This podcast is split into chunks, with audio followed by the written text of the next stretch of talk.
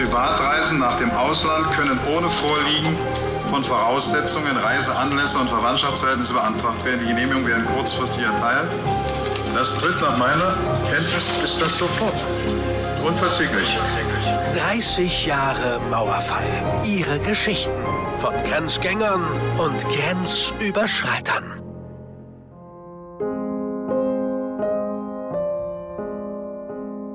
1300 Kilometer lang war die innerdeutsche Grenze. An dieser Grenze lag zwischen Warta auf der thüringischen Seite und Herleshausen auf hessischer Seite einer der wenigen Grenzpunkte, der im Straßenverkehr passiert werden konnte.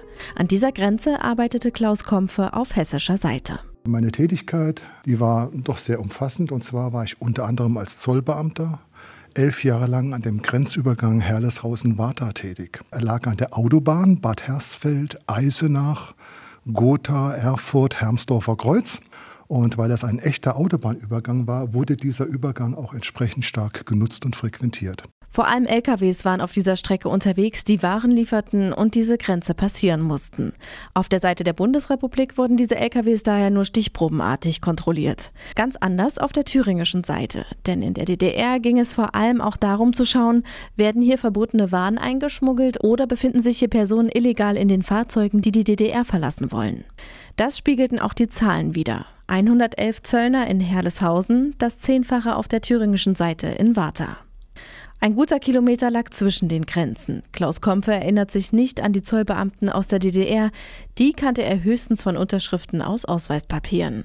Er erinnert sich aber an die geglückten Fluchtversuche, die in Herleshausen endeten. Eines Tages war Juni, es war recht warm draußen. Es fuhr ein LKW auf den Amtsplatz in Herleshausen. Leider fielen hinten aus dem LKW so leicht Maden heraus. Dieser LKW hatte nämlich Schlachtabfälle geladen. Wir Zöllner haben natürlich so schnell wie möglich versucht, diesen LKW bevorzugt abzufertigen, damit er runterfahren kann. Und der LKW fuhr dann etwa 100 Meter weiter zu einer Araltankstelle. Die lag direkt hinter unserem Zollamt. Dort wollte der LKW tanken, hat er auch gemacht. Und plötzlich ging oben bei dem LKW eine Plane auf. Und es kam ein Flüchtling herausgeklettert aus den Schlachtabfällen. Der junge Mann ist damals von einer Brücke in den LKW gesprungen und hat sich in den Schlachtabfällen versteckt. Aber nicht nur Flüchtlinge kamen über die Grenze. Im ganz großen Stil wurden auch freigekaufte Häftlinge über die Grenze Warta-Herleshausen aus der DDR geholt. Schon seit Anfang der 60er Jahre bemühte sich die Bundesrepublik Deutschland, politische Häftlinge aus der DDR freizukaufen. Seit 1963 ließ sich die DDR darauf ein. Bis zur Wende wurden dann bis zu 1500 politische Gefangene pro Jahr an die Bundesrepublik verkauft. Ein DDR-Häftling kostete die Bundesrepublik in den 60er Jahren noch durchschnittlich 40.000 D-Mark, in den 80er Jahren stieg der Preis auf fast 100.000. Die DDR profitierte von diesem Geschäft, denn sie kam dadurch an starke Währungen, über die sie auf dem westlichen Markt handlungsfähig blieb. Das Geld wurde außerdem für staatliche Luxusgüter und auch für die Perfektionierung des DDR-Dopingsystems im Leistungssport genutzt. Die Bundesrepublik bezeichnet diesen Freikauf als humanitären Akt. Andere sehen darin verwerflichen Menschenhandel. Mit einem Bus werden die Freigekauften über den Grenzübergang Herleshausen von Deutschland Ost nach Deutschland West gebracht. Wie lief das ab? Es war ein Bus aus Hanau mit Hanauer Kennzeichen. Der kam dann über Halleshausen, fuhr nach Warta. In Warta unten in Thüringen drückte er wirklich auf ein kleines Knöpfchen am Armaturenbrett. Sein Kennzeichen schwang um, klappte um und es erschien ein DDR-Kennzeichen. Dann fuhr dieser Bus nach Chemnitz in die dortige Justizvollzugsanstalt oder Haftanstalt. Dort waren bereits die zum Freikauf vorgesehenen politischen Häftlinge inhaftiert. Die stiegen dann in den Bus ein und fuhren zurück in den Bus bis nach Warta. Dann kam der Bus nach Herleshausen. Die Häftlinge blieben dann erstmal in dem Bus sitzen. Wenn Klaus Kompfe durch die Scheiben in den Bus hineinschaute, dann schauten große Augen zurück. Keine Freude, allenfalls Verwunderung, denn man wusste nicht, wo man war. Man reichte den DDR-Gefangenen Verpflegungspakete, enthalten immer auch eine westdeutsche Zeitung. Und dann zogen die die raus und dann lasen sie was. Frankfurter Neue Presse, Hamburger Abendblatt, Stern, also alles westdeutsche, westliche Literatur. Und da wussten sie ganz genau, dass es Literatur, die gibt es ja in der DDR nicht. Und da war diesen Leuten erst wirklich bewusst, dass sie den Weg in die Freiheit geschafft haben. Dann hat der Bus gebebt. Dann hat der Bus gewackelt. Damit klar war, dass auch nur politische Häftlinge freigekauft wurden und sich nicht auch der ein oder andere Kriminelle aus der DDR in dem Transport befand, wurden die ehemaligen Häftlinge nach Gießen gebracht, um sie dort noch ausführlich Befragungen zu unterziehen.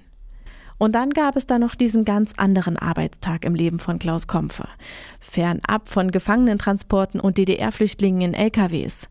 Der Tag, an dem der größte Agent der DDR-Geschichte über die Autobahn Warta-Herleshausen ausgetauscht wurde. Damals war Klaus Kompfe im Dienst und die Zollbeamten bekamen nichts mehr als den Hinweis, in 15 Minuten findet ein Agentenaustausch statt. Der Platz musste geräumt werden, kurze Zeit später raste ein Wohnmobil in Begleitung eines dunklen Fahrzeugs über die Grenze Herleshausen Richtung Warta. Das war's. Im Auto Günther Guillaume. Günter Guillaume ist 1956 über Frankfurt am Main mit seiner Frau Christel in die BRD eingereist. Beide haben sich in die SPD eingeschleust. Günter Guillaume schaffte es auf Bundesebene und wurde engster Vertrauter und persönlicher Referent des deutschen Bundeskanzlers Willy Brandt. 1974 wurde Guillaume schließlich vom westdeutschen Geheimdienst verhaftet. Bei seiner Verhaftung enttarnte er sich mit den Worten Ich bin Offizier der Nationalen Volksarmee der DDR und Mitarbeiter des Ministeriums für Staatssicherheit. Ich bitte, meine Offiziersehre zu respektieren. Die Affäre um Günter Guillaume war ein Grund für den Rücktritt von Willy Brandt aus dem Amt des Bundeskanzlers. Und 1981 wurden sie über Herleshausen Warta in die DDR abgeschoben und der Günter Guillaume und auch seine Frau wurden natürlich in der DDR mit offenen Armen auch empfangen und wurden mit den höchsten Orden ausgezeichnet. Bis 1988 arbeitete Klaus Kompfe an der innerdeutschen Grenze auf hessischer Seite. Nach dem Mauerfall und der Wiedervereinigung wurden Beamte für den Verwaltungsaufbau gesucht und Klaus Kompfe ging nach Thüringen. Dort arbeitete er in der Vermögenszuordnung mit denn das Eigentum des Volkes musste den Kommunen zurückübereignet werden. Ihre Geschichten zu 30 Jahren Mauerfall bei Landeswelle Thüringen.